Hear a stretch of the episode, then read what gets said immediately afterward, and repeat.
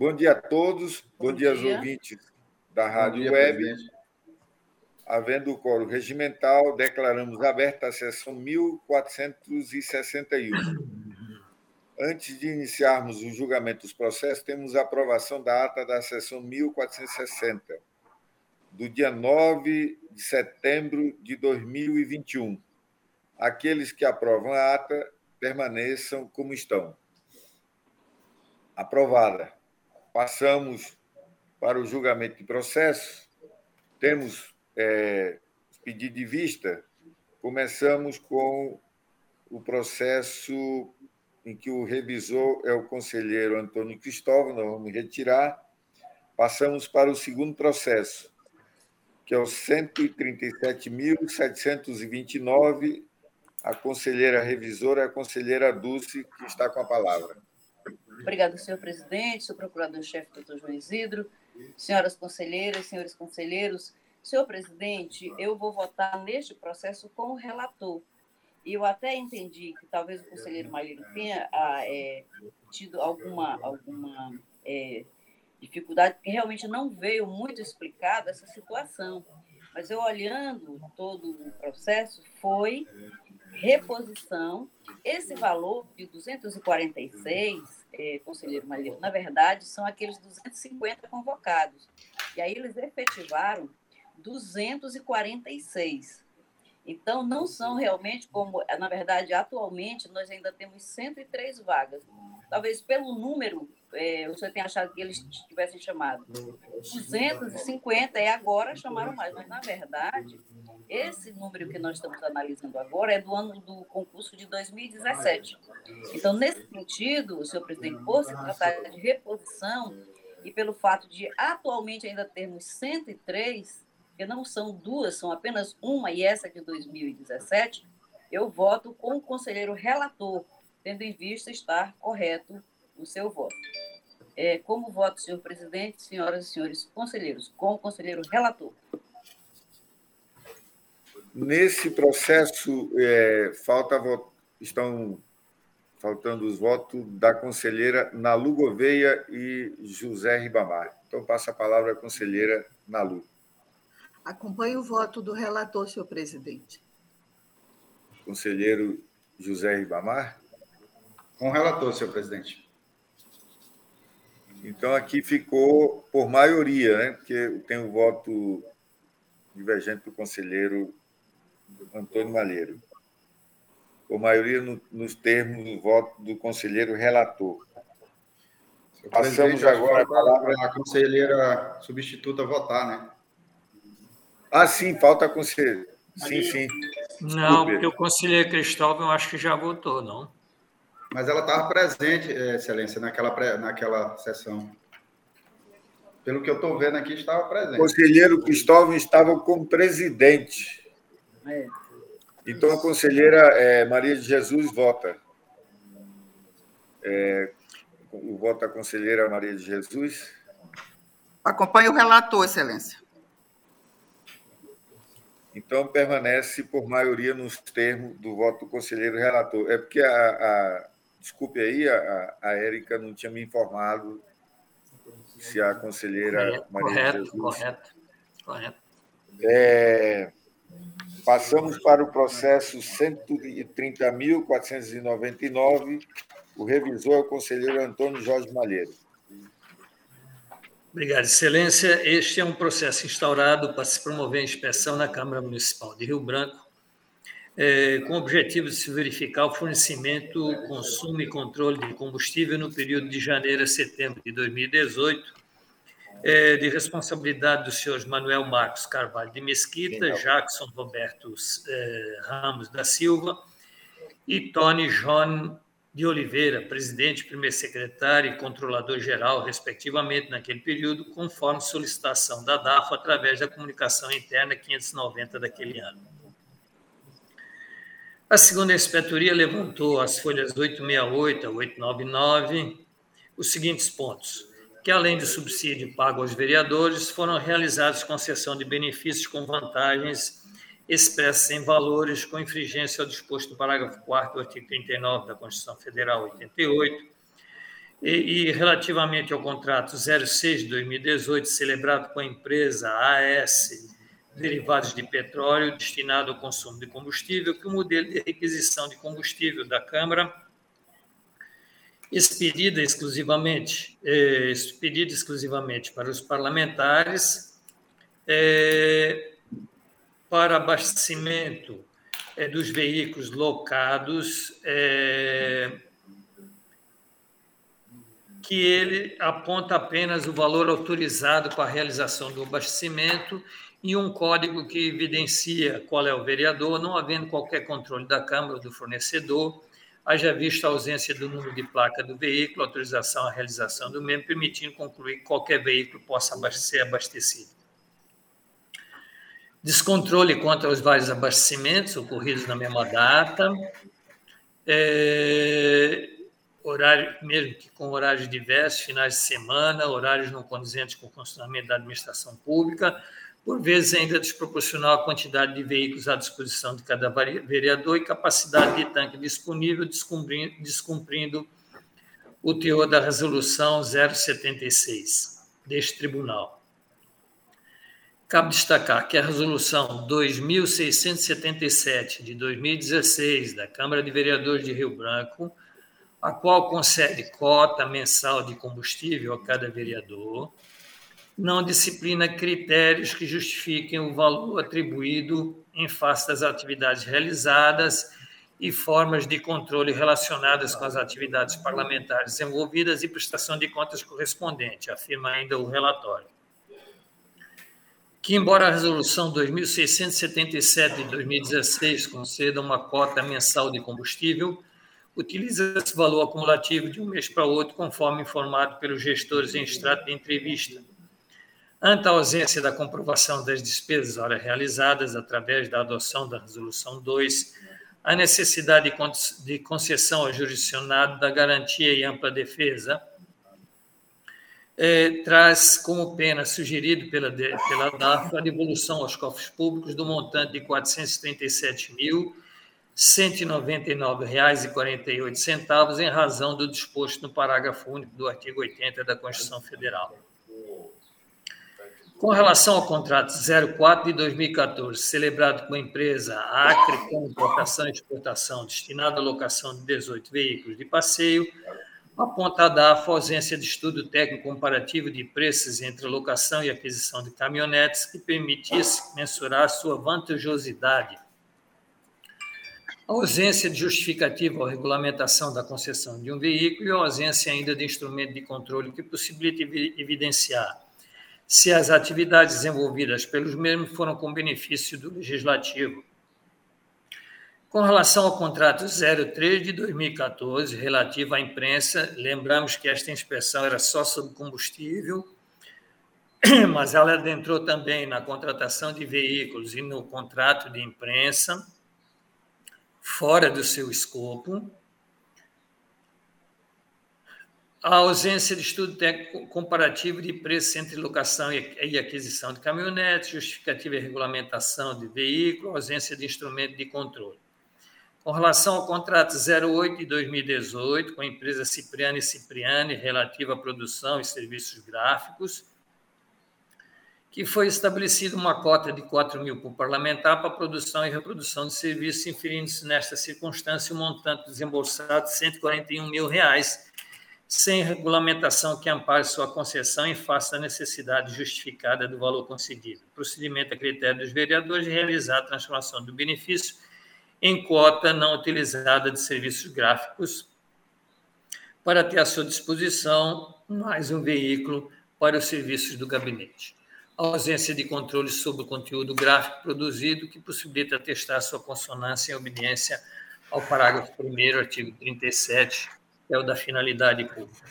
Consta nos autos também que, do exercício de 2018, foram analisados por amostragem outros procedimentos licitatórios já referidos como locação de veículos, imóveis e material gráfico.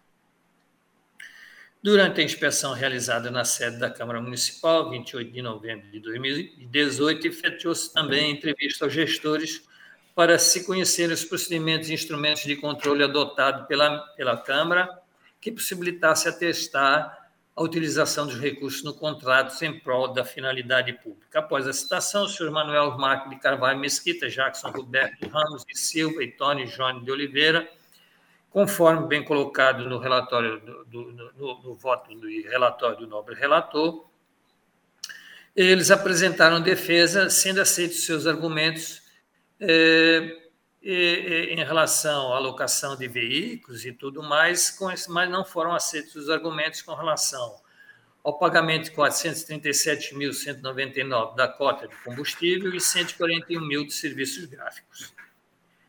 Ressalta-se que os contratos acima citados se referem ao pagamento de verbas de gabinete, as quais é, é, se foram organizando após o Acórdão 7.426, de 6 de outubro de 2011, desta Corte, que se manifestou pela legalidade da mencionada verba, desde que aplicada de forma correta e passou a orientar detalhadamente a sua utilização, sendo necessário se atender a alguns preceitos e, dentre esses, a impossibilidade de se estabelecer parcela fixa e permanente, dada a sua natureza eventual.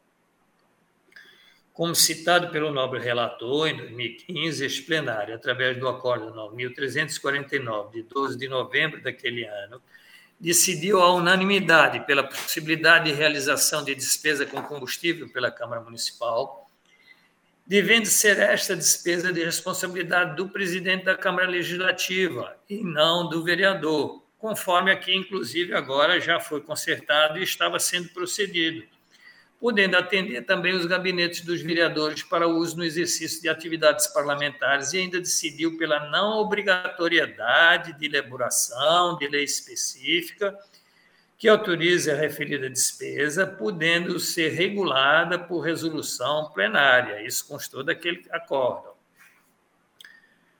No presente caso, a orientação dada nos acordos 7.426 de 2011 e 9.349 de 2015 somente passou a ser exigida a partir do exercício de 2015, conforme consignado no voto do Acordo 9.472, de 31 de março de 2016.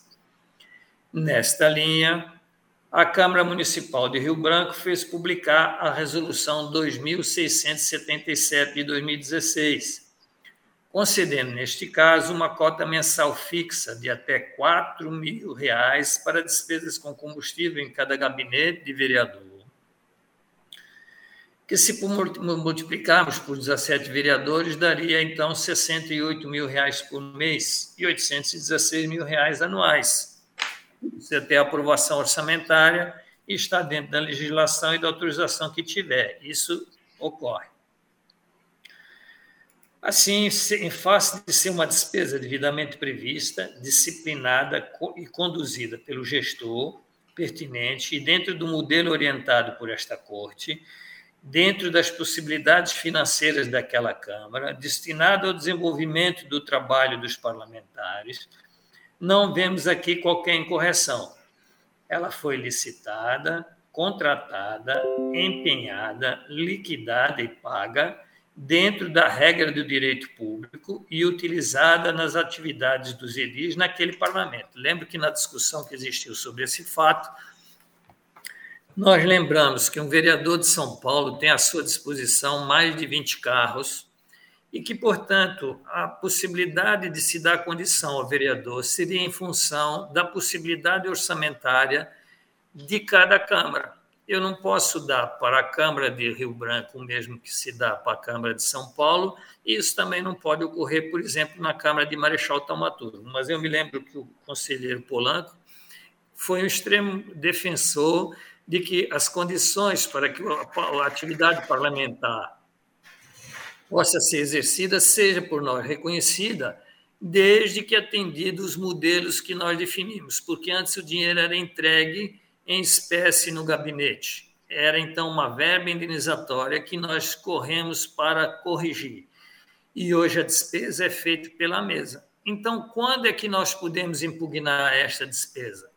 Quando nós comprovarmos de forma retratável que a despesa não foi aplicada. Mas aqui agora cabe a nós comprovarmos que a despesa não foi aplicada e assim foi definida. Pode haver algumas melhorias, é, como por exemplo, eles hoje estão fazendo uma cota e essa cota está sendo passada para diante? Não, ela usou, usou, não usou, não usou, porque ela é até os 4 mil reais. E ainda que dentro das, dessas requisições seja escrito placa para quem foi, de que foi isso que realmente está faltando.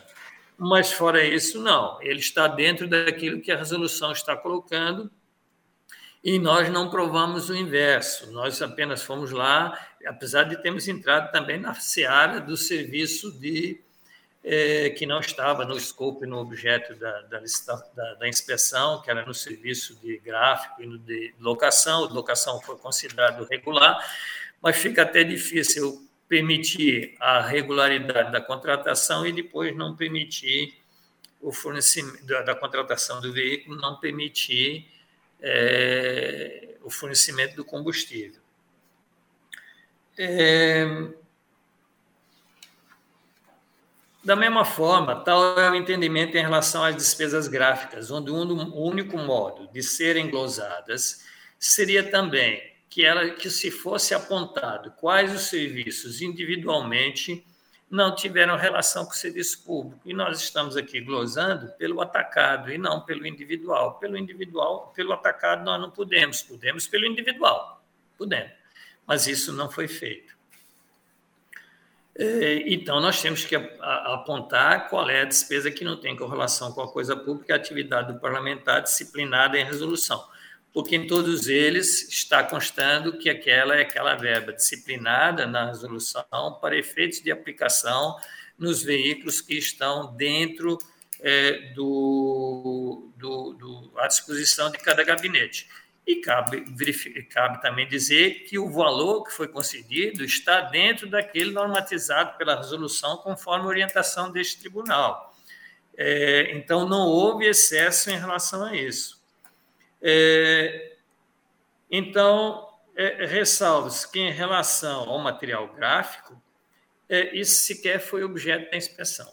Então, nesse sentido, em função deles terem tentado corrigir os defeitos anteriores, dentro da orientação que esse tribunal deu, e nós tivemos esse cuidado com todas as câmaras, com as 22, onde antes não havia nem esse tipo de cuidado, e aí isso levou alguns anos. O último, inclusive, foi de Sena Madureira, de relatoria da nova conselheira Nalu, que nós, inclusive, conseguimos ajustar isso depois, reconhecer que o esforço, mesmo extemporâneo, ainda valeu. Então, nesse sentido, entendo que aqui cabe alguma, algumas recomendações, mas não a irregularidade. Então, nesse sentido, voto pela regularidade dos atos de gestão analisados, concernentes aos valores expendidos no exercício das atividades parlamentares dos vereadores da Câmara Municipal de Rio Branco, eh, em face das despesas estarem de acordo e nos limites dos dispêndios eh, definidos na Resolução 2677 daquela Câmara, elaborada segundo os ditames desta Corte. Pela notificação do atual gestor, para que melhore a, a, a colocação e registro com relação às requisições do modelo D2, fazendo constar todas as informações necessárias ao efetivo controle, como podendo manter o código do vereador, qual dos carros do gabinete que foi abastecido, então, e que não haja uma cota acumulativa. Após formalidade de estilo, pelo arquivamento dos autos, é como voto, excelência. Em votação, é... tinha votado o conselheiro Oi, não? Eu gostaria só de esclarecer que eu, eu concordo inteiramente com o novo conselheiro Malheiro, mas eu queria ressaltar que o meu voto não foi por falta de regulamentação, não foi por falta de. mas e sim pela fragilidade no controle, os gastos que estavam sendo feitos, inclusive abastecimento do mesmo, do mesmo carro, no mesmo horário. Então, foram várias coisas no controle dessa, dessa, dessas despesas.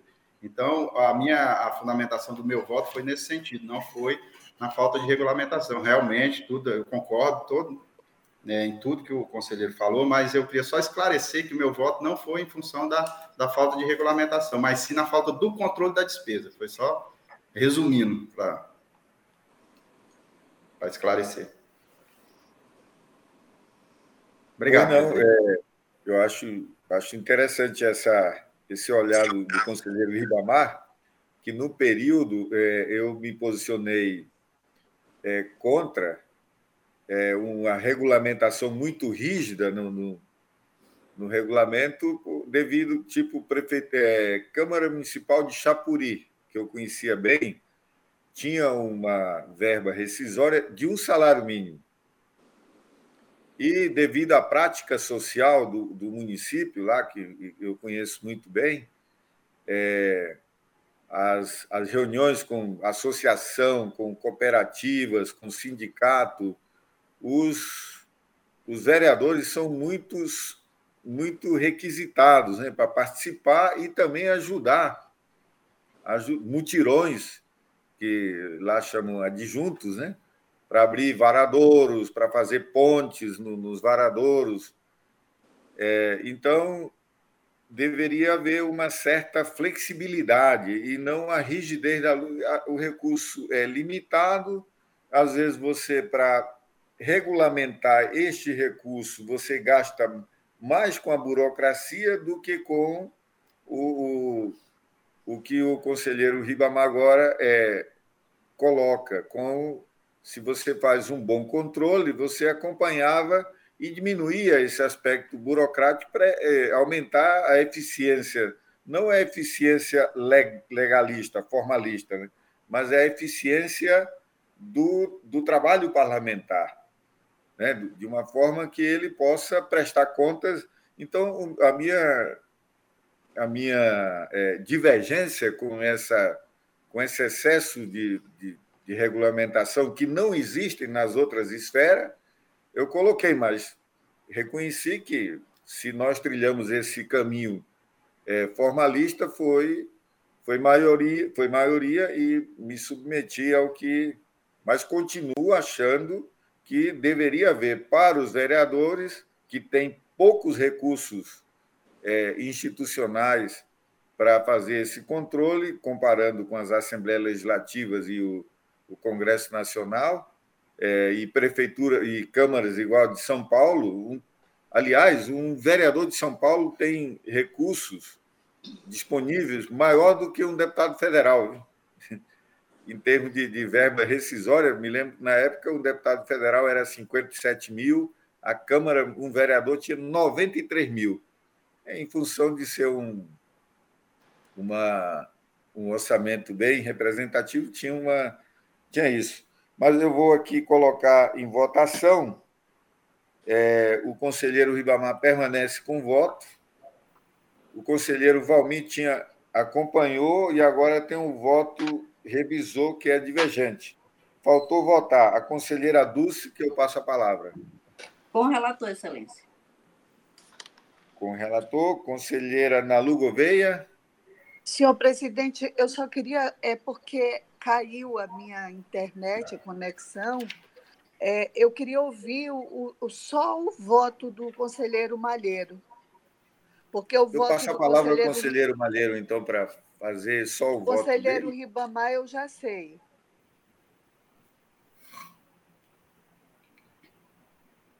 Não estou ouvindo. Pela regularidade dos atos de gestão analisados, concernente aos valores despendidos no exercício, né, em face a despesas estarem de acordo com a resolução 2677 daquela Câmara, elaborada segundo os ditames desta Corte, e pela notificação para as melhorias que foram apontadas, que era com relação a, a, a melhor especificação na, na, requisição, que eles chamam modelo 2, com relação a placas, horários, e, e, e ainda que as cotas não fossem é, cumulativas.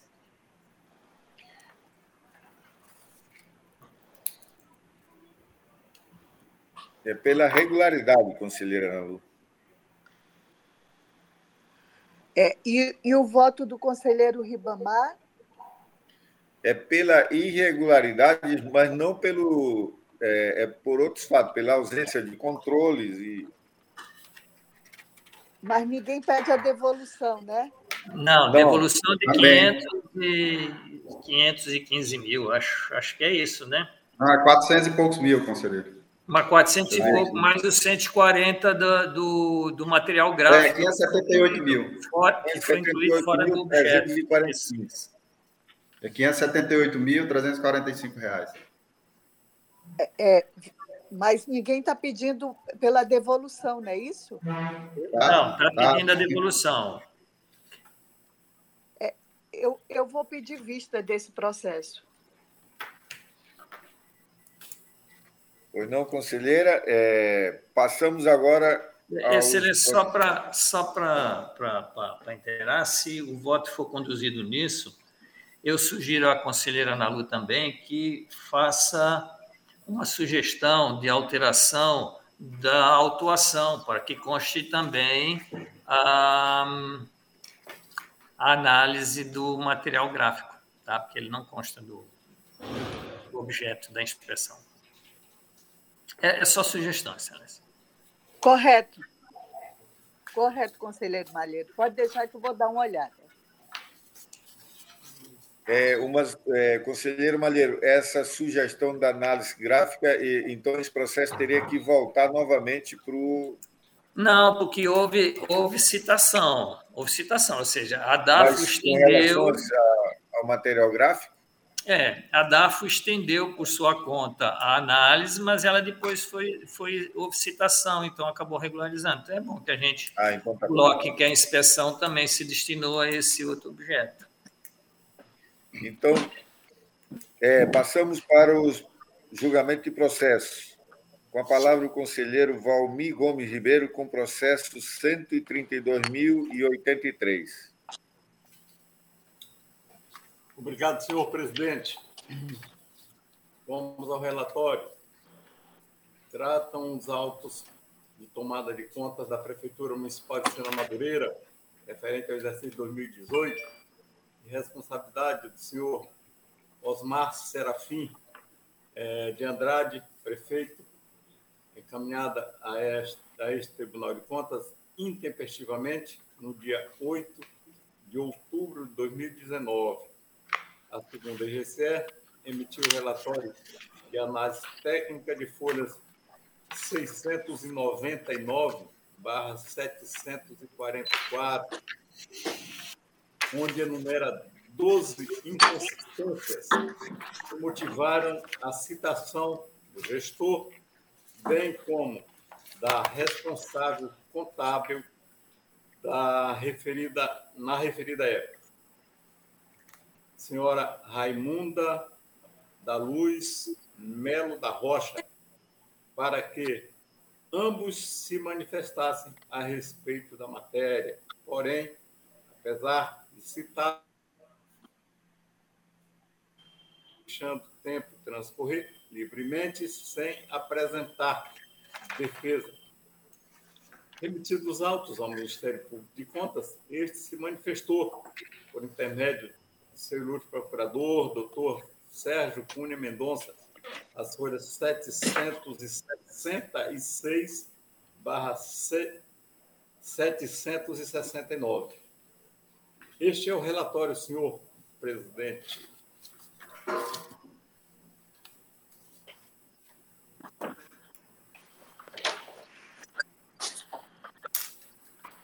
É, passamos a palavra a palavra ao, ao procurador, nosso procurador João Isidro.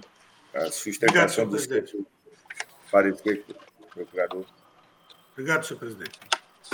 Trata-se de prestação de contas intempestiva, de responsabilidade do senhor Osmar Serafim de Andrade, prefeito municipal de Sena Madureira, encaminhada a esta Corte de Contas no dia 8 de outubro de 2019. O relatório técnico inicial consta as folhas 699 a 744.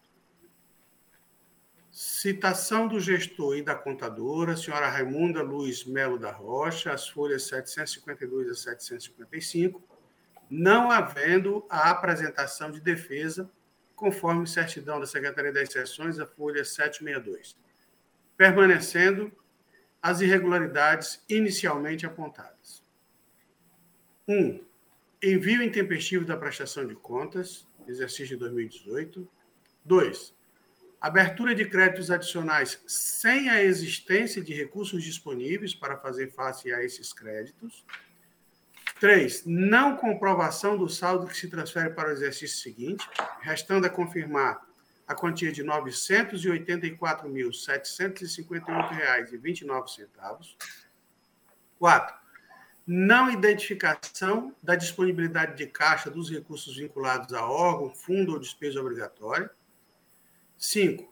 Valor inscrito em restos a pagar, processados e não processados, apresentando uma diferença de R$ 5.959,01, quando comparado com o rol de empenhos enviados ao CIPAC.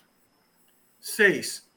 Divergência no saldo do movimento do almoxarifado, tanto da Prefeitura quanto do Fundo Municipal de Saúde da Câmara, quando comparado o valor registrado no balanço patrimonial consolidado e o, montante dos bens móveis e imóveis, constante do inventário analítico, e ainda comparado com o balanço consolidado. 7 não cumprimento do gasto mínimo com a manutenção e desenvolvimento do ensino, que deve ser 25% da base de cálculo e foi registrado somente despesas que alcançaram o percentual de 21,32%. 8. Ausência do parecer do Conselho do Fundeb. 9. Ausência do parecer do Conselho Municipal de Saúde. 10. Não cumprimento do limite máximo das despesas totais com o pessoal do município e do Poder Executivo.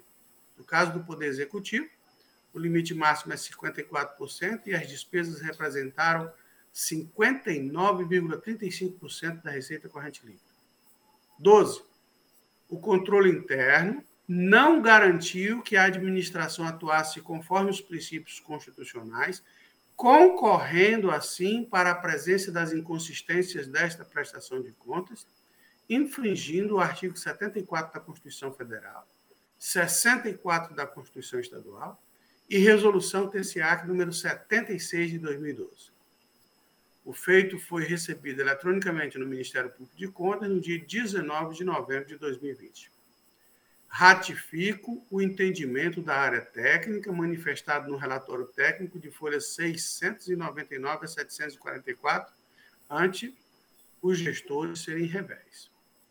Ante o exposto, e considerando o trânsito em julgado do recurso extraordinário número 848-826 do Distrito Federal em 8 de outubro de 2019, que trata do julgamento das contas do chefe do Poder Executivo Municipal e recentes decisões deste Tribunal de Contas a respeito da matéria, este Ministério Público de Contas opina. 1. Um, pela emissão de parecer prévio, considerando irregular a prestação de contas de governo do município de Sena Madureira, exercício 2018, ante as desconformidades descritas nos itens 1 a 12 deste parecer. E 2. Pela abertura de tomada de contas especial, nos termos do parágrafo 1 do artigo 44 da Lei Complementar Estadual número 38/93, para apurar o saldo financeiro que se transfere para o exercício seguinte. Este é o parecer da Lavra do Procurador Sérgio Cunha Mendonça. É, passamos a palavra ao conselheiro Valmir Gomes Ribeiro. Obrigado, senhor presidente. Vamos ao voto. A presente tomada de contas foi encaminhada intempestivamente a esta Corte de Contas, infringindo assim o artigo 23, parágrafo 1 da Constituição Estadual e artigo 2 parágrafo 2 é, inciso 1 da resolução deste Tribunal de Contas número 87 barra 2013. Da análise dos autos, observa-se violação a legislação competente e, apesar de citados para tomarem conhecimento da situação, o titular, pela gestão, bem assim a responsável pelas informações contábeis, não encaminharam defesas ou qualquer justificativa. sobre as ocorrências é, descritas pela área técnica. Assim, diante do exposto, visto e analisado o presente processo, e ainda consubstanciado no relatório técnico de folha 699/744, bem como no douto parecer do Ministério Público de Contas, de folha 766/769, concluo votando pela emissão de parecer pela irregularidade das contas de governo do município de Sena Madureira, referente ao exercício 2018, de responsabilidade do senhor Osmar Serafim de Andrade, com fundamento no artigo 51, inciso 3, B, da Lei Complementar Estadual número 38 de 93, em face das inconsistências elencadas pela área técnica, mencionadas no item 2 do relatório, parte integrante deste voto. 2.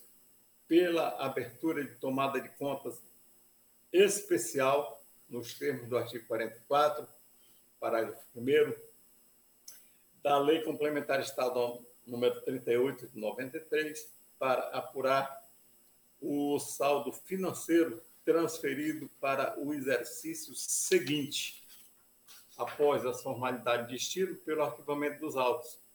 É assim que voto, senhor presidente, senhoras e senhores conselheiros. Em votação, com a palavra, o conselheiro Antônio Jorge Malheiro.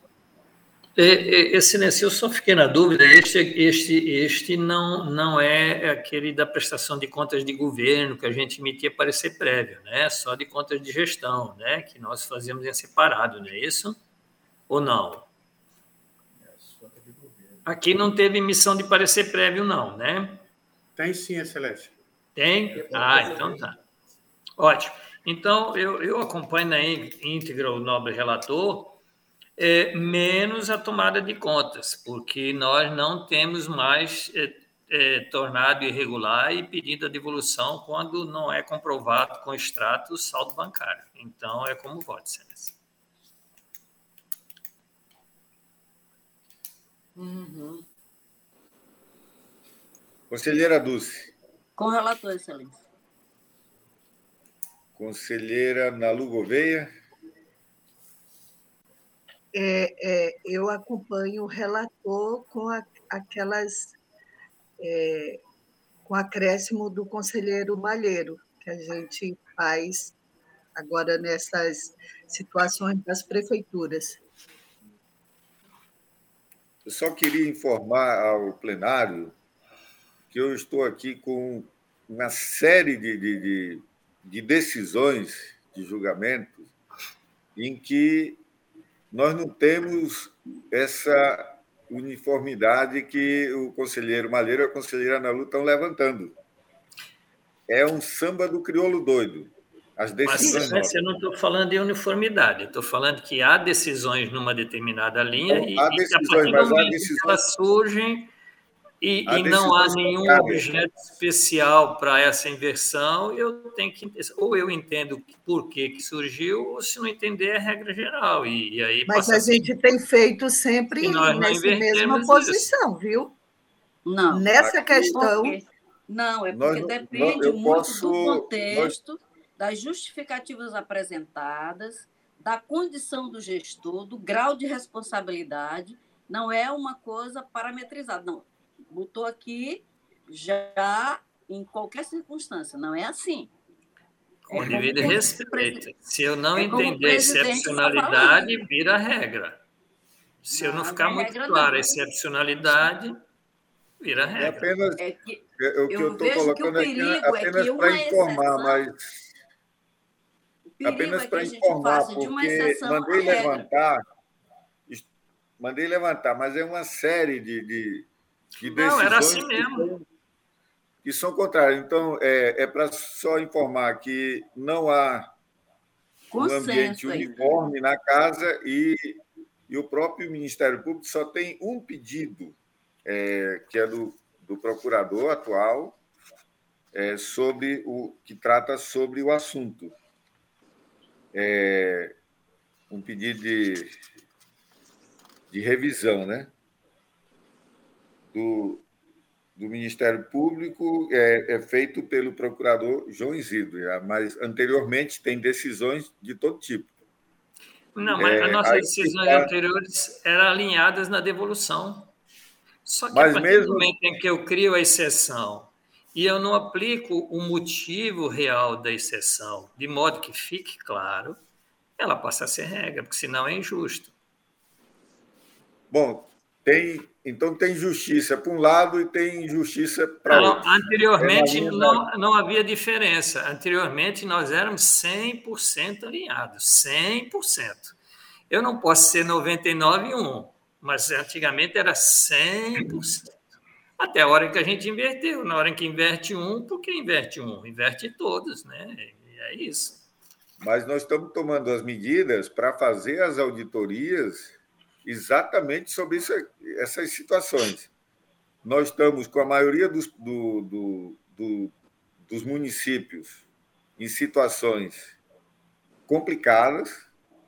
Ontem mesmo recebemos a equipe da MAC aqui para pedir porque até as, aquelas emendas impositivas entraram agora no, no leque, né, no rol das, da, da impossibilidade dos municípios receberem recursos de emendas federais, que anteriormente não eram, né? mesmo não tendo é, cumprido as regras do CALC e as regras do, do tribunal, elas poderiam receber aquelas emendas impositivas. Agora, elas entraram.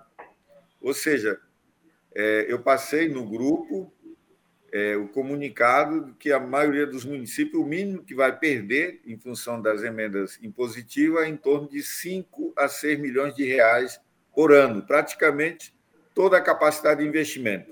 O que nós vamos ter é um aumento de, de, de desemprego e tal. Se a gente abre as portas, eu acredito que a função do presidente do Tribunal de Contas, ou do Tribunal de Contas, é, é como dizia a conselheira Ana Lu, é de faz de contas. Se esse processo continua, eu peço minha demissão. Eu falei ontem para o conselheiro Malheiro, se continuasse, eu peço agora, entrego, não quero permanecer numa instituição que não tem mais função na minha ótica, não tem mais função. Ela acabou. O que, é que nós vamos fazer aqui? Nada. Não vai ter mais investimentos, não, vai, não chegarão os recursos federais, as nossas decisões não têm mais, mais função. Eu prefiro, e, e agora passo até a palavra, porque eu me julgo impedido de continuar, porque eu estou pedindo, não, não tem não, função.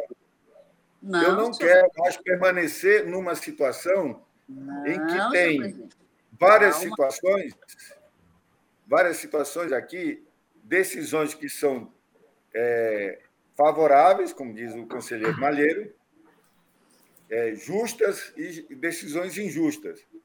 Então, o Tribunal de Contas, é, se está trilhando pelo injusto por, um, por uma visão, então, é, é qual é a função do, do, do, do tribunal? Qual é a função de um presidente que dirige uma casa que não tem função? Nós que estamos eliminando, não é mais o Congresso Nacional, o STF que tirou poderes, somos nós. E aí, eu não concordando, eu entrego ao pleno a minha função e passo a e palavra nós, ao conselheiro para dirigir. Nós não aceitamos, senhor presidente. Calma. Excelência, a, a, se, há, se houver aqui um consenso de que nós estamos com situações divergentes, o ideal é nós nos alinharmos, então, ver qual é a posição majoritária e aquilo que tiver sido decidido contrário à posição majoritária seja revisto e pronto. Aí se mantém a linha da posição majoritária, é sempre assim. Então, se, houve, se há decisões por um lado e decisões por outro, vamos ver qual é a posição majoritária. A posição majoritária sendo definida, se corrige aqueles que destoaram da posição majoritária. E pronto, aí se segue viagem, é isso. Bom, é, é, é porque. Prossiga, presidente. Você... Nós estamos. Não, ah, não eu, eu... Ou a gente suspende para analisar uhum. esta situação, que não é só com relação aos saldos financeiros, que não aparecem e que a gente não fiscaliza, não faz as auditorias em loco. Preferimos fazer análise de, de, de prestação de contas. Ontem da, trilhamos uma outra linha, né? É, a outra situação é com relação a pagamentos de encargos e verificação de é, prestação de contas de convênios e os próprios precatórios, que praticamente todos os municípios têm é, os precatórios, um crescimento acentuado das, dos problemas de, de, de, de, de não pagamento de dívidas, né? de, enfim, tanto interno quanto externo. Por exemplo, o município de Cruzeiro do Sul me relatava ontem o prefeito que ele tem 523 processos na Justiça Trabalhista resultado daquela situação lá de, de Cruzeiro do Sul com a ZONG. É, mais de 43 milhões de dívida junto à Previdência Social. Ele tem um, um número ainda baixo de, de, precatórios, comparando com outros, né? de 3 milhões e pouco. Enfim, está praticamente inviável. Se não passar no Congresso Nacional um refis, que, aliás, está lá em, em andamento, praticamente os municípios do, do interior estarão inviáveis. Se a gente continua aqui deixando passar essa situação, qual é a função nossa? Essa é a minha. Qual é a função nossa? Qual é a função de um presidente que eu, eu sugeri para a gente aguardar, para a gente dar uma dar um parecer. Ontem até conversei com o conselheiro Malheiro sobre essa situação da gente rever. Mandei levantar, tá todos os processos aqui estão todos aqui comigo. Tem uma decisão aqui que é interessante. Acho que é da conselheira.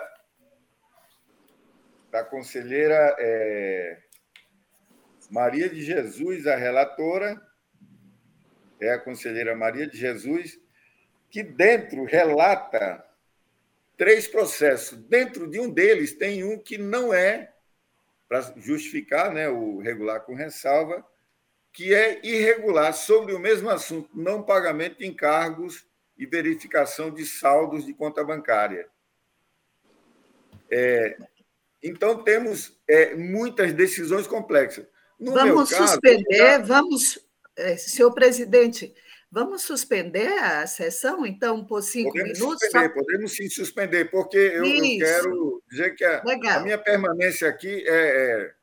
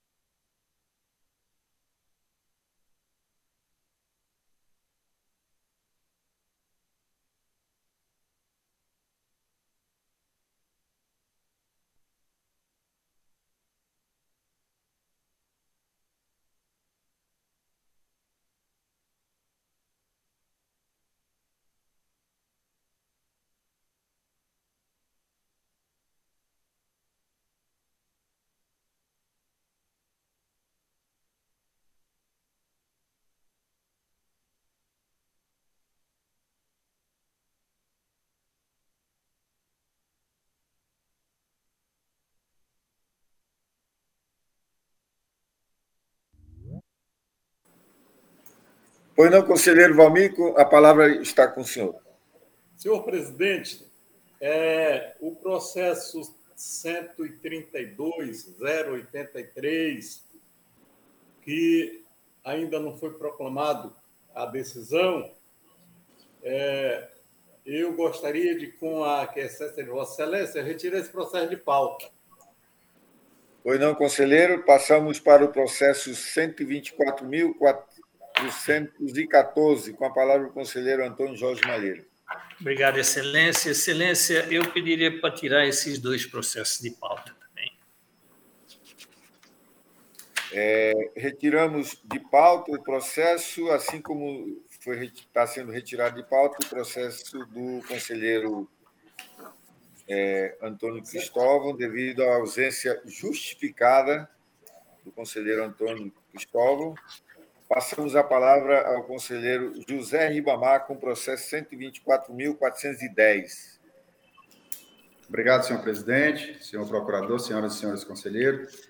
Trato o presente processo da prestação de conta da Secretaria de Estado de Infraestrutura e Obras Públicas, CEOP, referente ao exercício 2016, apresentada tempestivamente, que teve como gestor o senhor Átila Pinheiro de Souza, naquele período. O orçamento da, da secretaria, após as alterações no decorrer do exercício, foi de R$ 106.133.618,35.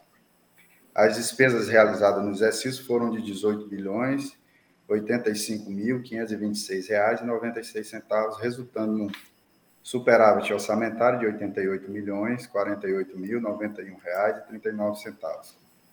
A inspetoria analisou a documentação, os dados apresentados e apontou inicialmente várias irregularidades e falhas. O gestor apresentou defesa em duas oportunidades e, ao final, a inspetoria considerou que ele regularizou somente parte das irregularidades e falhas o Ministério Público, por meio de seu ilustre procurador-chefe, doutor João Zito Melo Neto, pronunciou-se as folhas 206 e 207 e 366 e 3, a 367. É o relatório, senhor presidente. Com a palavra, o nosso procurador João Zito para a pronúncia do seu parecer. Obrigado, senhor presidente.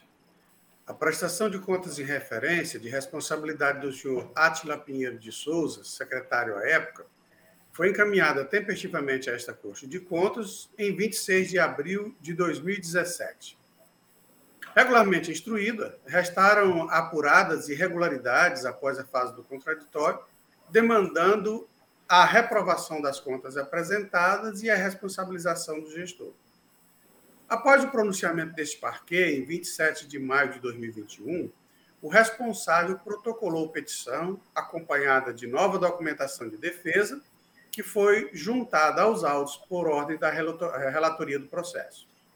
Submetida a nova instrução, a área técnica ratificou a irregularidade atinente à ausência de cópia dos contra-cheques e certidões negativas relativas ao pagamento realizado no mês de dezembro, nota fiscal número 276, no âmbito da execução do contrato administrativo número 30 de 2014, firmado com a empresa é, Locação e Comércio de Máquinas e Equipamentos, para a prestação de serviço de locação de 10 veículos, tipo picape, cabine dupla, e veículos de passeio com motorista.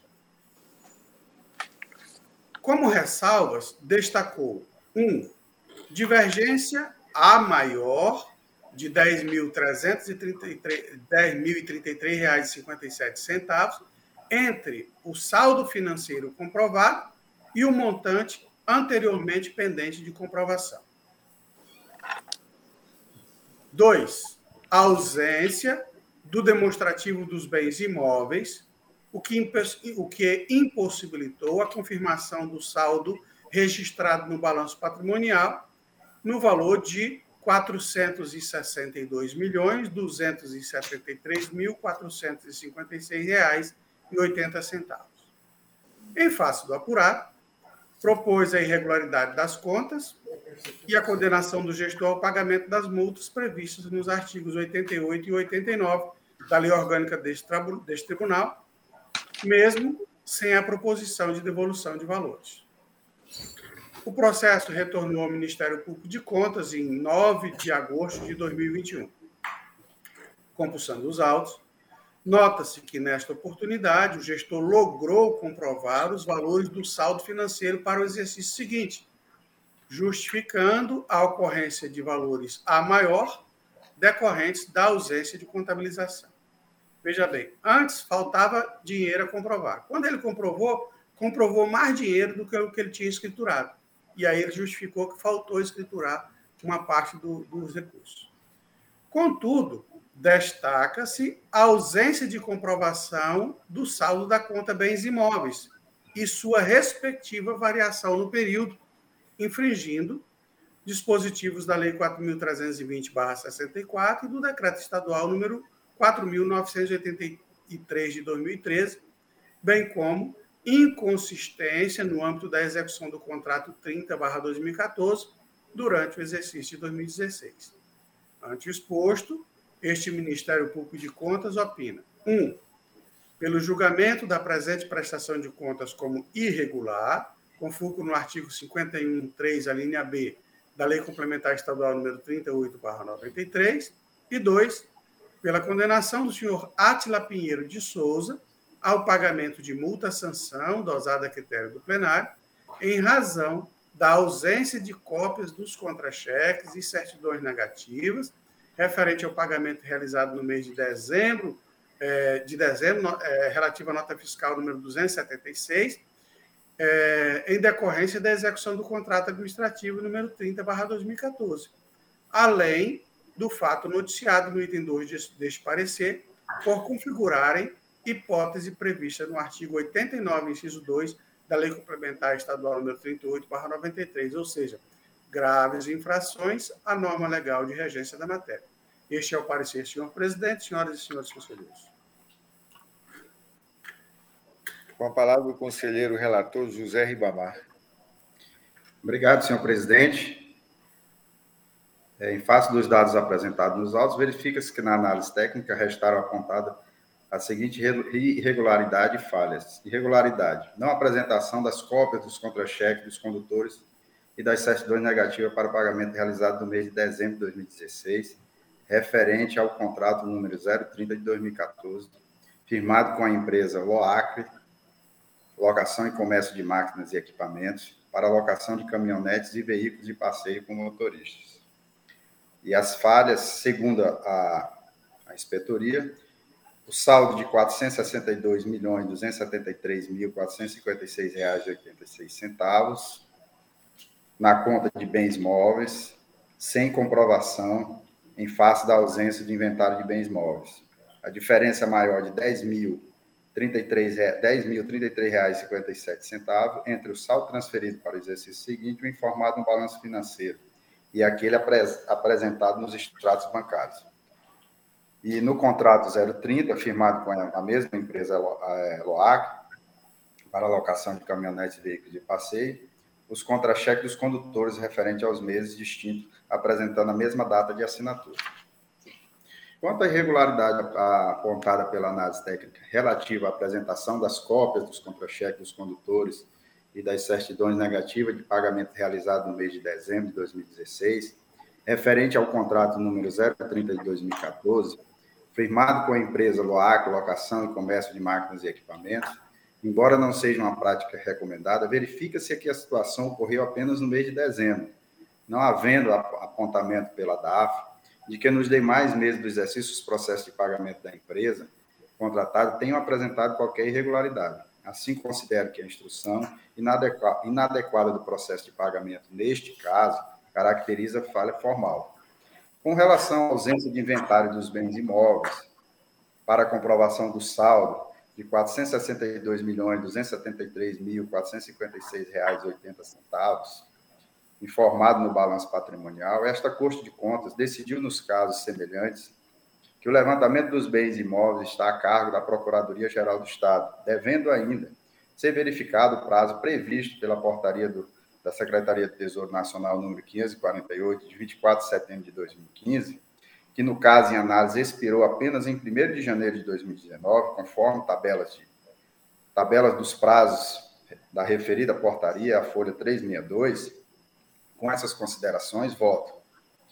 Por julgar regulares com ressalvas as contas da Secretaria de Estado de Infraestrutura e Obras Públicas, CIOP, referente ao exercício de 2016, de responsabilidade do senhor Átila Pinheiro de Souza, com fundamento no artigo 51, inciso 2 da Lei Complementar Estadual número 3893, valendo como ressalva a ausência dos, de inventário dos bens imóveis para comprovação do saldo de R$ 462.273.456,80 no balanço patrimonial.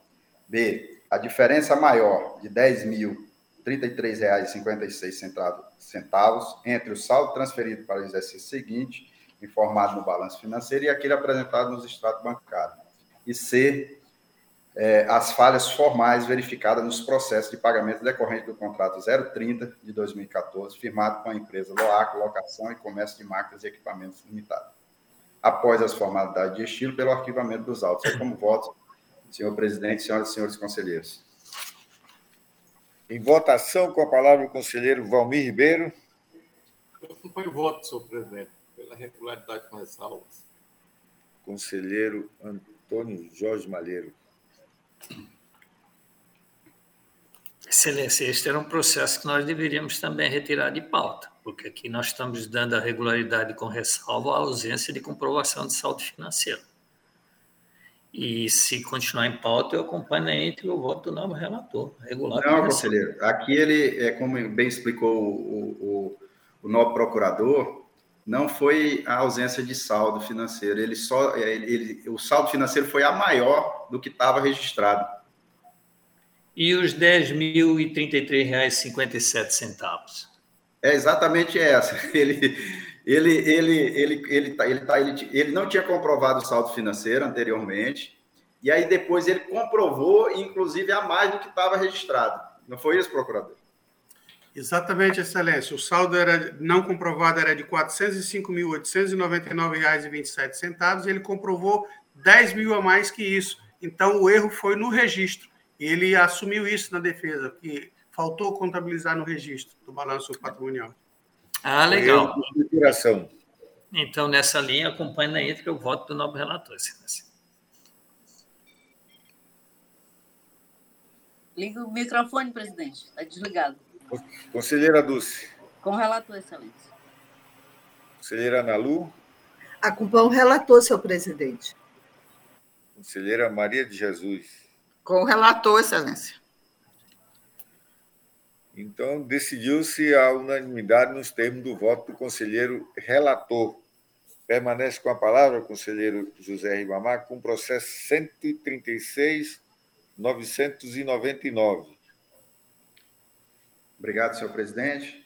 Tratam os autos de tomada de conta especial instaurado por determinação do plenário desta Corte, contida no item 5, a linha A, do acordo número 10.915 de 2018, julgado na sessão ordinária do dia 27 de setembro de 2018, com a finalidade de apurar a ausência de prestação de conta do valor de R$ 88.110, repassado à Associação dos Prefeitos do Acre, AMAC, pela Prefeitura de Rodrigues Alves, sob a responsabilidade do senhor Francisco Ernilson de Freitas, prefeito à época.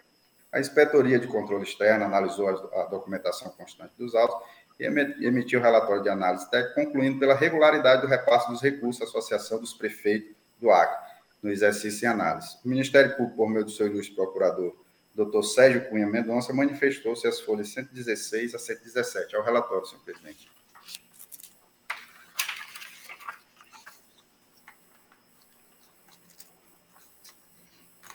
Passa a palavra o novo procurador João Isidro. Obrigado, senhor presidente.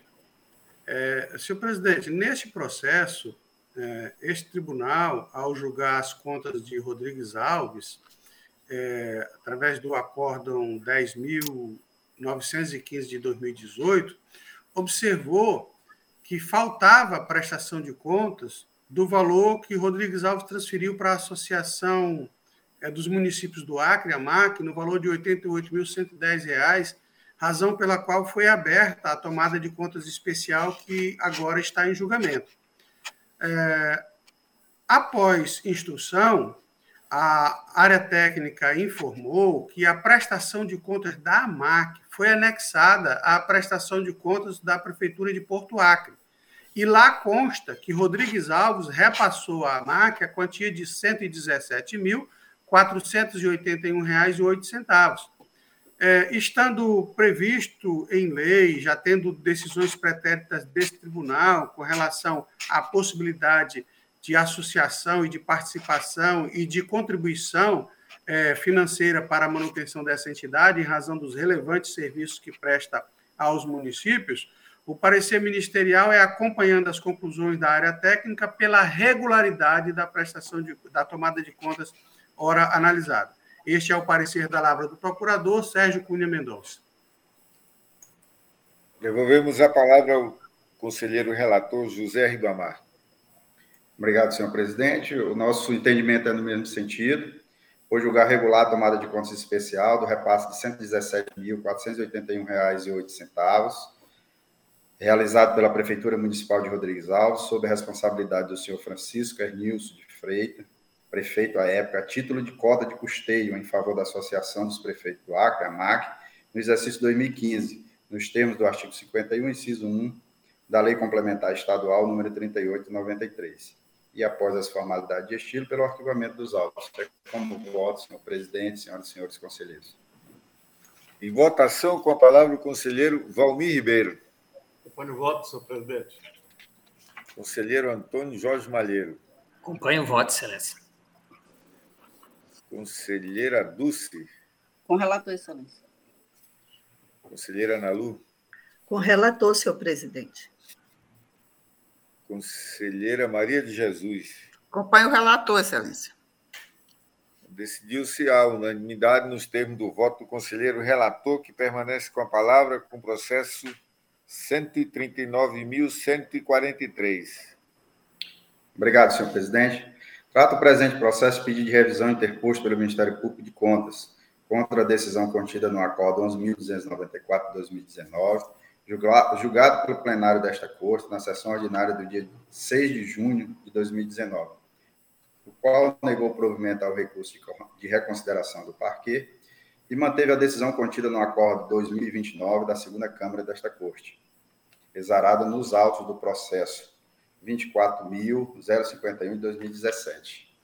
Resignado com o conteúdo da decisão, o recorrente apresentou tempestivamente, em 9 de julho de 2019, o pedido de revisão, conforme certificado pela Secretaria das Seções, a Folha 3. Em suas razões, o recorrente sustenta que os gestores responsáveis devem ser, devem ser é, condenados a devolver aos cofres municipais o valor de R$ 274,82, referente aos juros de mora pelo atraso no recolhimento de FGTS da servidora Osmezinda da Silva Souza, contratada irregularmente pela Prefeitura Municipal para exercer a função de servente, a quarta inspetoria analisou a justificativa apresentada e emitiu relatório pelo conhecimento do pedido de revisão e, no mérito, pelo seu provimento, tendo em vista que a não devolução de valores considerados de pequena monta afronta o princípio da indisponibilidade do interesse público. O Ministério Público, por meio da sua ilustre procuradora, a doutora Ana Helena de Azevedo Lima, manifestou-se a Folha 23. É o relatório, senhor presidente. Passo a palavra ao nobre procurador João Isidro. Obrigado, senhor presidente. Senhor presidente, só uma questão de ordem antes de sustentar o parecer. É, o processo número 10 da pauta, o 139-143, foi retirado de pauta? Desculpa, senhor, desculpa, procurador, senhor presidente. Eu acho que eu, eu li o processo errado. Realmente, o 10 eu, eu vou retirar de pauta. Desculpa. É porque quando Vossa Excelência pediu para é, ler o processo, eu já entrei direto nesse aqui. Eu desapercebido. Realmente o 10 foi retirado de pauta. Eu vou retirar de pauta. Bem lembrado, senhor procurador. Obrigado, Excelência.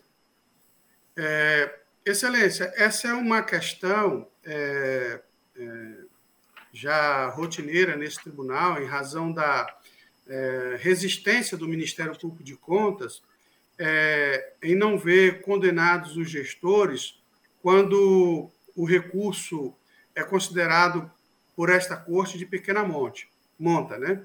Então nós entramos com diversas diversos pedidos de reconsideração e também pedidos de revisão.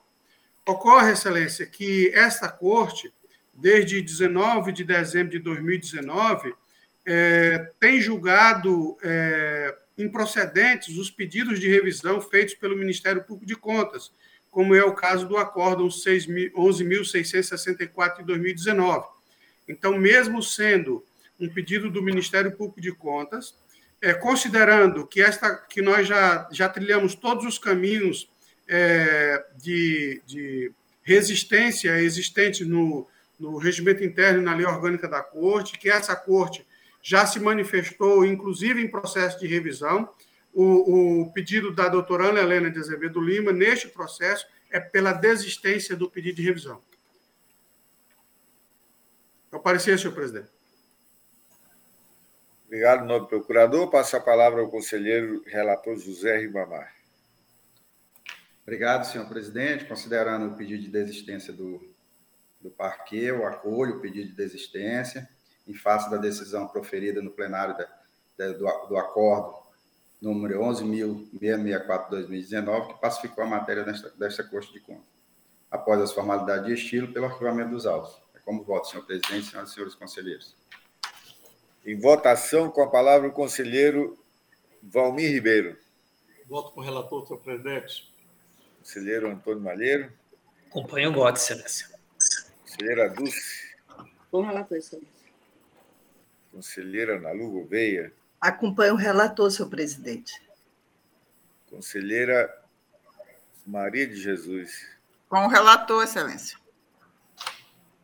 Bom, decidiu-se a unanimidade nos termos do voto do conselheiro relator, permanece com a palavra com o processo 139.845.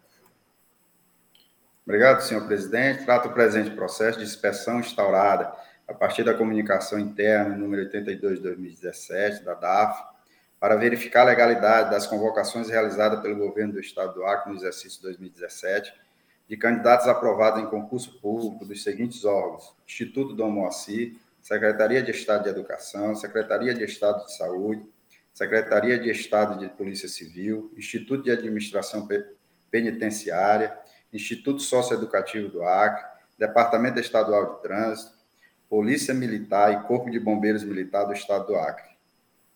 As folhas 03 a 16, foi concedida medida cautelar determinando a imediata e urgente notificação do então governador do Estado, senhor Sebastião Afonso Viana Macedo Neves, para suspender a realização das convocações e dos concursos públicos em análise, sob pena de multa diária de 500 reais. A cautelar foi submetida ao referendo do plenário desta Corte, na sessão ordinária 1274, do dia 9 de março de 2017, ocasião em que o julgamento foi suspenso por, em função do pedido de vista do ilustre conselheiro Antônio Jorge Malheiro, conforme papeleta de julgamento número 23.600, a folha, 23, a folha 32 dos autos.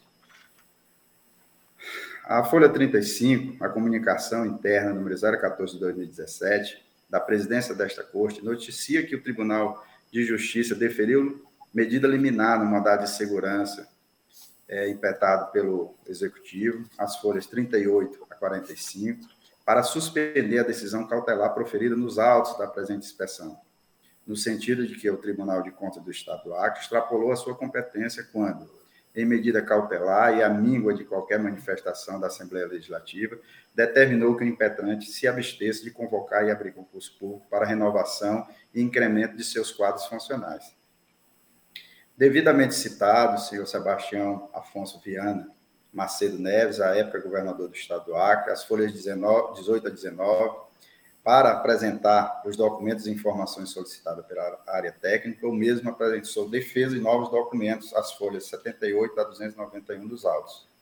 Após a análise da justificativa e da documentação apresentada pela defesa, a primeira inspetoria emitiu o relatório preliminar de análise técnica, as folhas 292 a 298, no sentido de sobrestar o processo até o resultado final do mandato de segurança impetrado pelo Tribunal de Justiça.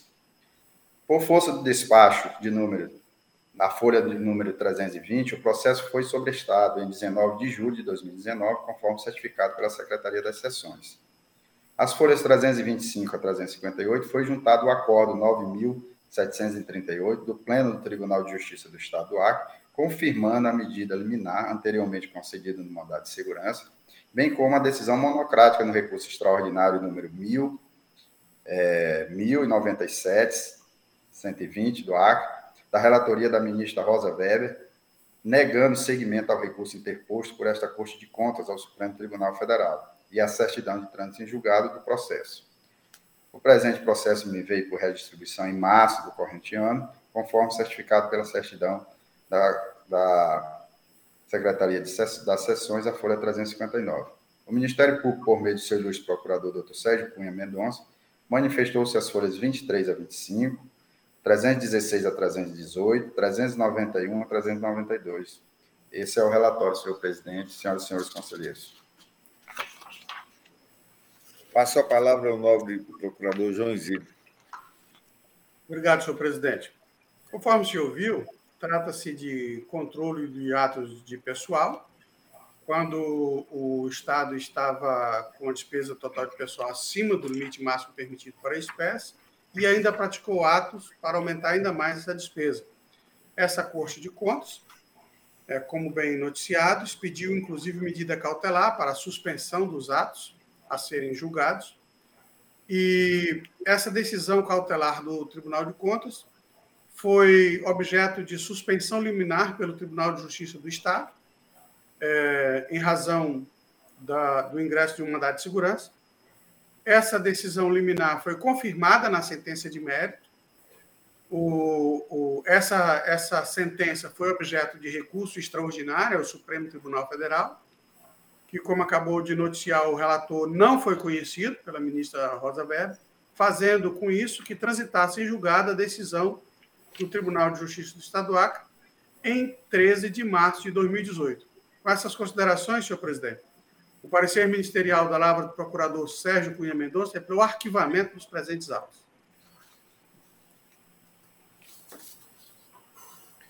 Passo a palavra ao relator, conselheiro José Ribamar.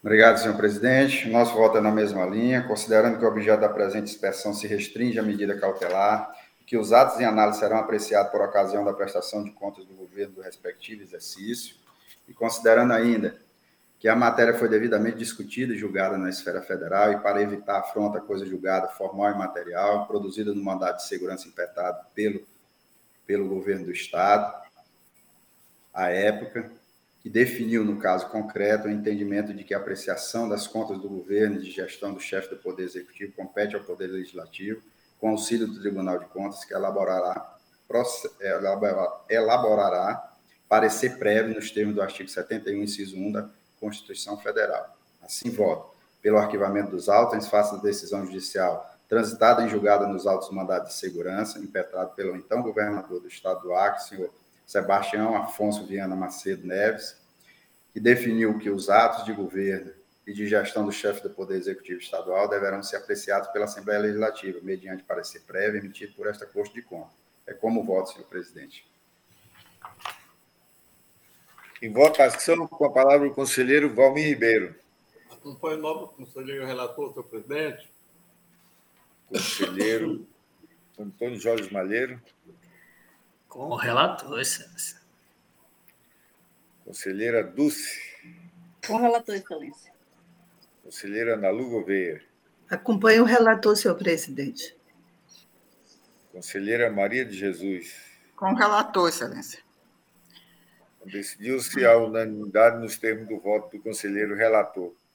É, eu passo os trabalhos ao nobre conselheiro Valmir Ribeiro, é, enquanto eu relato os processos da nossa, do nosso gabinete. Obrigado, senhor presidente. É, dando prosseguimento aos trabalhos, seguindo a pauta, passamos ao processo 138.084, tem como relator o novo conselheiro Ronald Polanco, a quem concede a palavra. Obrigado, conselheiro Valmir. Trata-se de tomada de, conta, de contas especial, autuada em razão de determinação contida no item 3 do Acordo 11.385-2019, a fim de verificar se os encargos sociais INSS e Fundo de Garantia FGTS foram devidamente apurados e recolhidos no exercício 2017. A responsabilidade é de Ivaneto Dias de Oliveira, presidente da Câmara Municipal à época. É, aqui é a Câmara Municipal de Porto Walter. A área técnica, em seu relatório conclusivo, é, as folhas 131 concluiu e 161, 160 concluiu que não houve irregularidades quanto ao recolhimento das obrigações patronais no exercício 2017 pela Câmara Municipal de Porto Valto. O Ministério Público pronunciou-se a folha 21 a 23. É o relatório, senhor presidente. Muito obrigado. Com a palavra o Ministério Público para o seu pronunciamento. Obrigado, senhor presidente. Conforme o senhor viu, este processo foi aberto por determinação desta Corte de Contas, é, cristalizada no Acordo 11.385 de 2019, item 3. Lá, é, a Corte pediu para ser instaurada essa tomada de contas especial, está em julgamento agora, para apurar se, o, se a Câmara de Porto Valdo é, recolheu é, é, o INSS e o FGTS do exercício de 2017. Muito bem, a análise técnica é, apurou que o INSS foi recolhido adequadamente e que Quanto ao FGTS, é, não era devido, uma vez que o município instituiu o Estatuto dos Servidores Públicos locais. Então, não é devido o FGTS.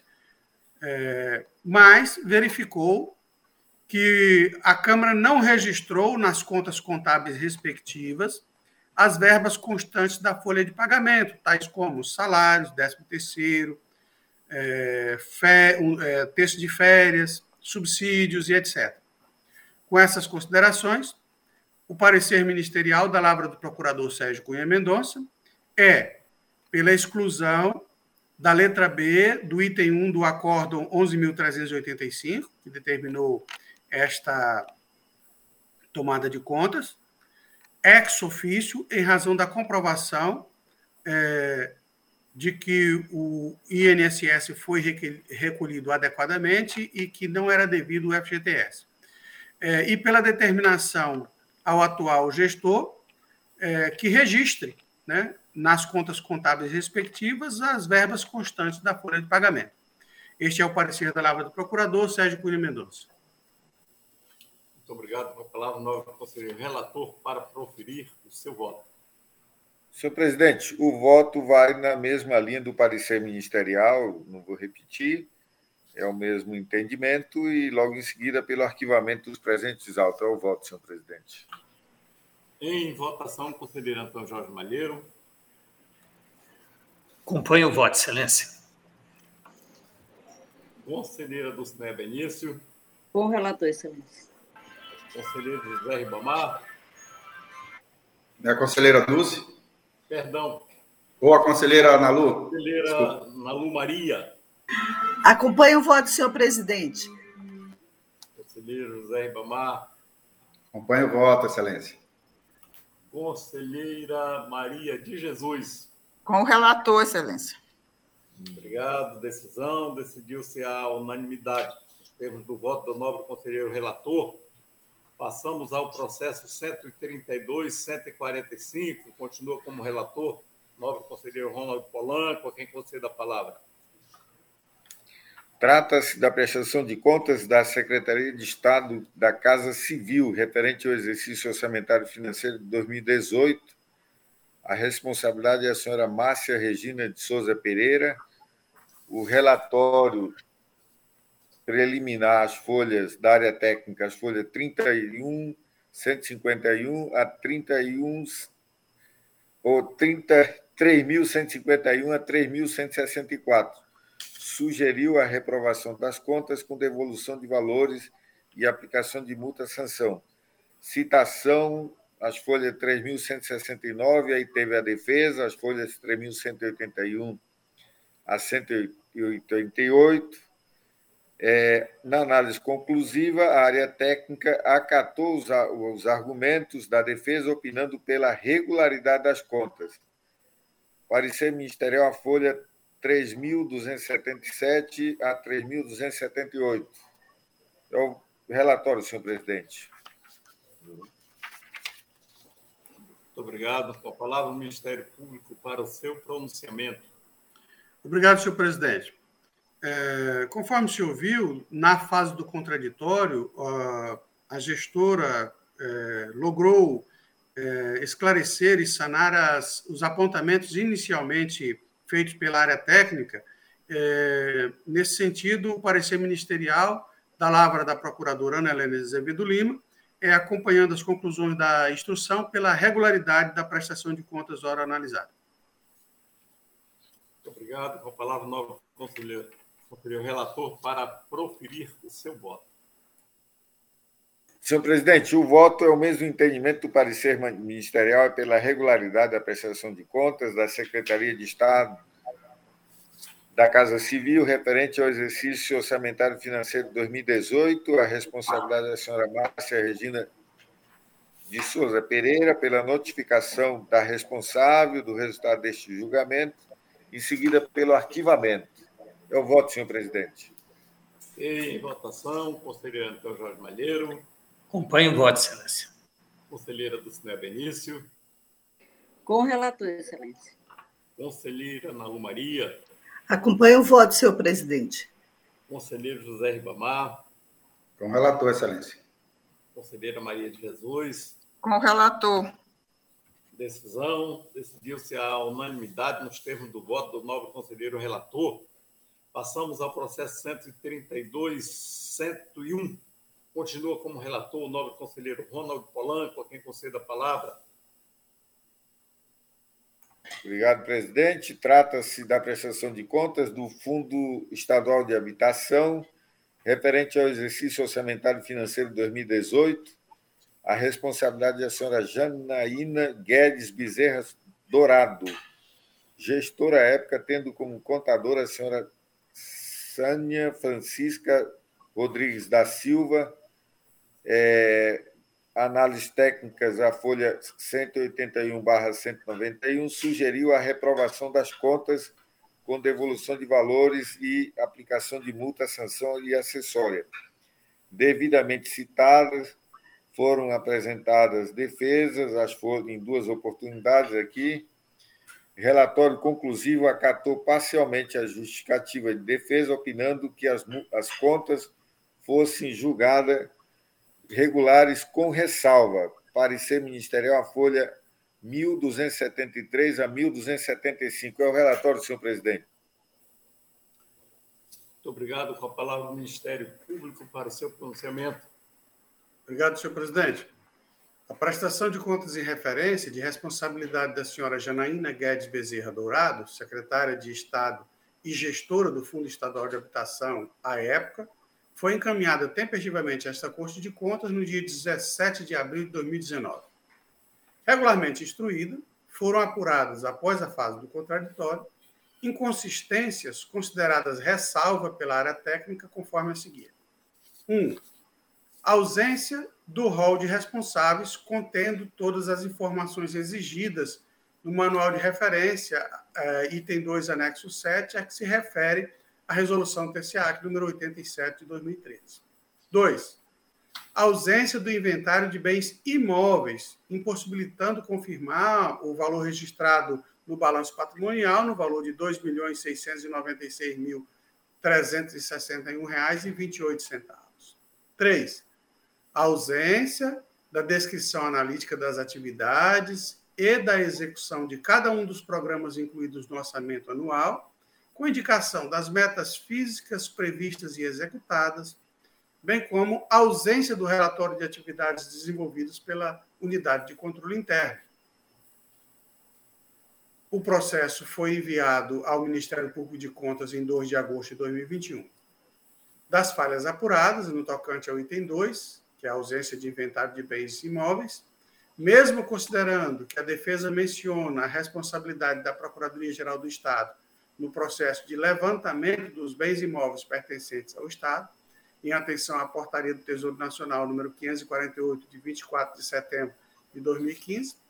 Tal fato não desobriga os gestores do patrimônio público de manter os registros atualizados dos bens sob sua tutela, conferindo fidedignidade à contabilidade apresentada, consoante disposto nos artigos 94 a 96 da Lei 4.320-64, combinado com as normas brasileiras de contabilidade aplicadas ao setor público, sintetizadas no Manual eh, de Contabilidade Aplicada ao Setor Público, sétima edição.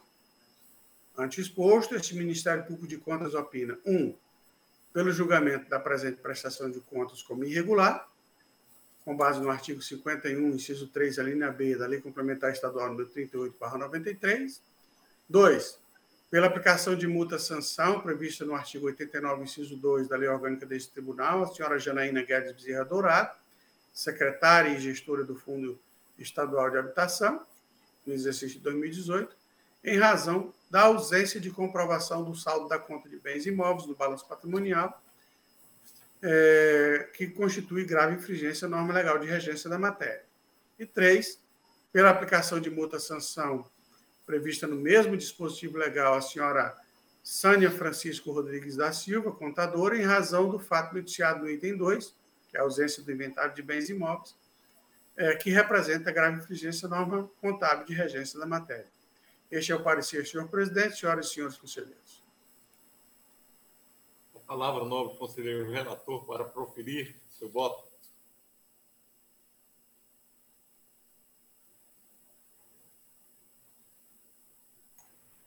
Palavra Presidente, eu vou, eu não vou fazer uma leitura ampla, apenas é, do, do, relatório. Eu quero apenas divergir com relação ao, ao posicionamento do Ministério Público de Contas e acompanhar aqui o, a área técnica.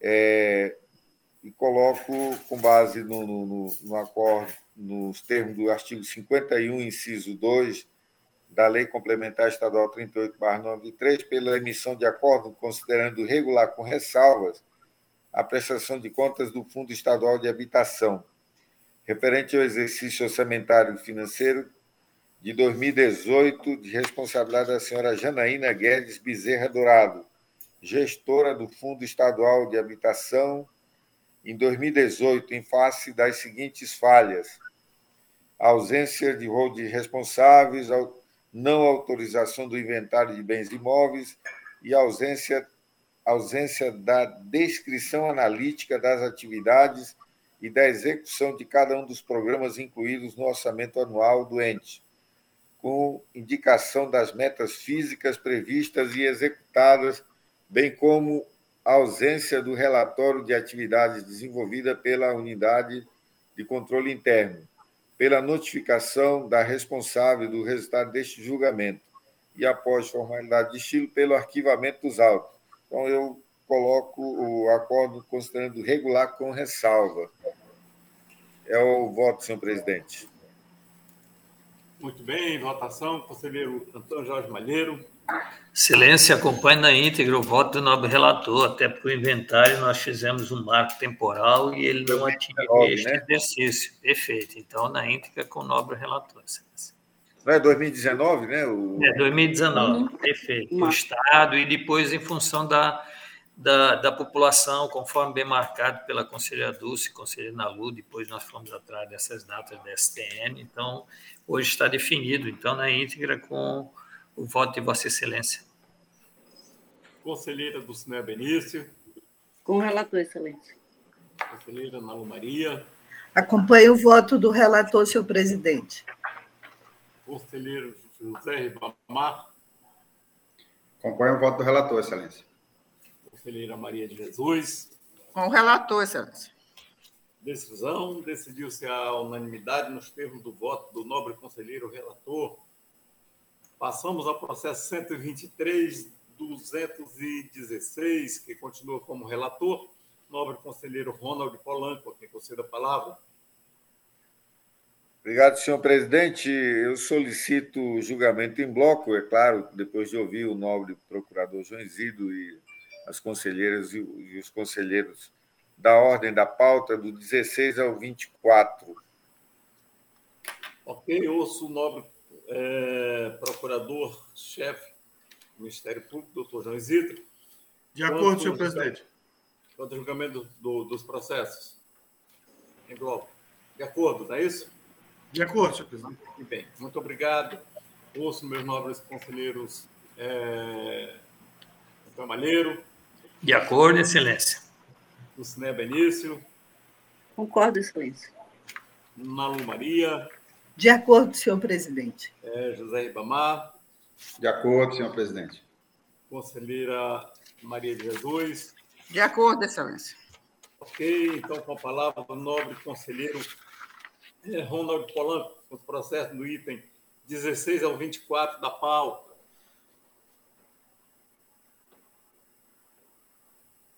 Parece que está bloqueado aí Sim. o microfone. Senhor presidente, como é de praxe, o nobre procurador sempre faz a leitura dos nomes dos aposentados, né? Do, e o relatório técnico respectivo em todos os autos e o, e o Ministério Público também opina em todos os autos. É o relatório, senhor presidente. Com a palavra o Ministério Público para o seu pronunciamento. Obrigado, senhor presidente. É, todos os processos é, referem-se a aposentadorias. É, no caso dos servidores Antônio Brito da Silva, Jaqueline Araújo de Almeida, Francisco das Chagas de Almeida Gomes, Maria do Socorro Oliveira, Terezinha Brana Pereira, Eucélia Maria Costa de Oliveira, Maria Tereza Bastos, Maria Aparecida de Lima Silva e Eusanira Assis da Costa Jardim. Em todos os processos, o parecer ministerial acompanha as conclusões da área técnica ante a certificação pela área técnica deste tribunal de obediência às normas legais de regência da matéria. E os pareceres são pela legalidade das aposentadorias dos servidores que acabei de mencionar, com o consequente registro neste tribunal. Estes são os pareceres, senhor presidente. Muito bem. Com a palavra, o nobre conselheiro, o relator, para proferir o seu voto.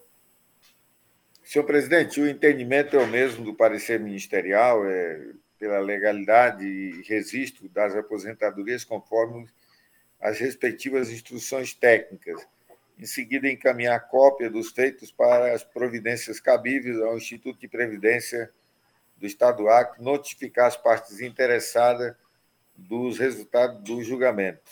Finalmente, pelo arquivamento dos autos. São os votos, senhor presidente. Em votação, conselheiro Antônio Jorge Malheiro. Acompanho o voto, excelência. Conselheira Dulcinea Benício. Com relator, excelência. Conselheira Naú Maria. Acompanho os votos, senhor presidente. Conselheiro José Ribamar. Com relator, excelência. Conselheira Maria Jesus. Acompanho o relator, excelência.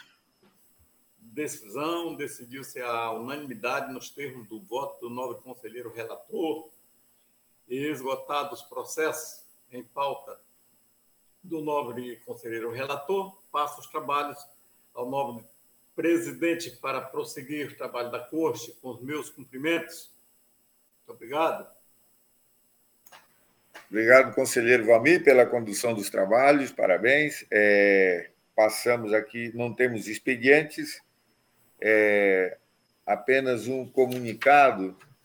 É, já colocamos à disposição do nosso WhatsApp o, o a palestra presencial é, e a Escola de Contas também colocou, né? amanhã às 9h30, é sobre segurança cibernética e privacidade nos dias de hoje. Eu quero comunicar aos nobres, ao procurador e aos nobres, às nobres conselheiras e conselheiros, que nós estamos aqui com, contratamos uma equipe técnica para é, treinar o nosso pessoal e também as, alguns parceiros, outras instituições, é, para cuidar desses assuntos. E nós estamos testando todas as nossas fragilidades né, nessa área digital. E o, o palestrante de amanhã é o Nilson Rocha Viana. É, então, estão todos convidados, será presencial, mas também será disponibilizado um, um, um endereço eletrônico. Quem quiser assistir de casa será também é, colocado à disposição somente para os conselheiros e procuradores, é, funcionários, porque o, o, palestrante pediu um certo é, sigilo da, da, do que vai falar. Se abrir, é, foi a orientação aqui do, do palestrante. Então, está feito o convite. É, passamos a palavra ao nobre procurador João Isidro. Nada a comunicar, senhor presidente. Conselheiro é, Valmir Ribeiro. Obrigado, senhor presidente. Só, só para parabenizar a Vossa Excelência pelo belíssimo trabalho e agradecer a Deus por estarmos presentes e dar um abraço a todos os novos conselheiros, conselheiras, é, doutora Érica e todos que nos ajudaram. Muito obrigado, senhor presidente. Bom final de semana a todos. Conselheiro Antônio Jorge Malheiro. Da mesma forma, Excelência, cumprimentar todos que nos acompanharam, nada mais a comunicar. Conselheira Dulce. Obrigada, senhor presidente. Registrar também a nossa gratidão a todos os servidores, de maneira especial a nossa assessoria, né, que nos permite fazer esse trabalho.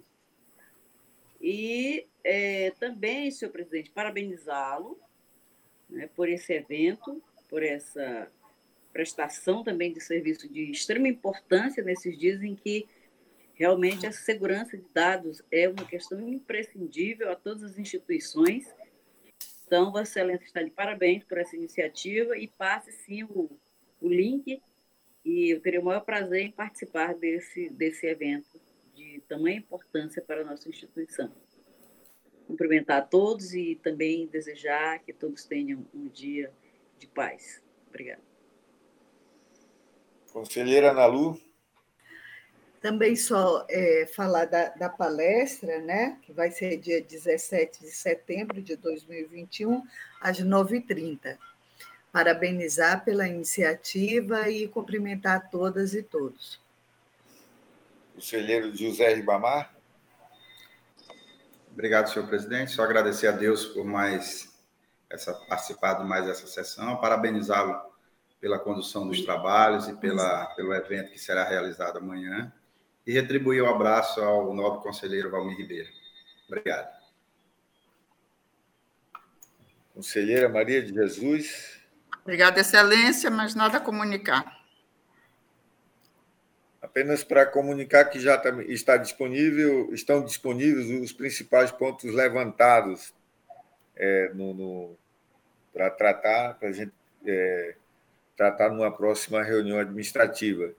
E vamos disponibilizar também o levantamento que foi feito aqui pela área técnica e sugerimos é, que o Ministério Público e os gabinetes, o que puderem encontrar, também disponibilizar para a gente ter uma, uma visão geral do todo. Né?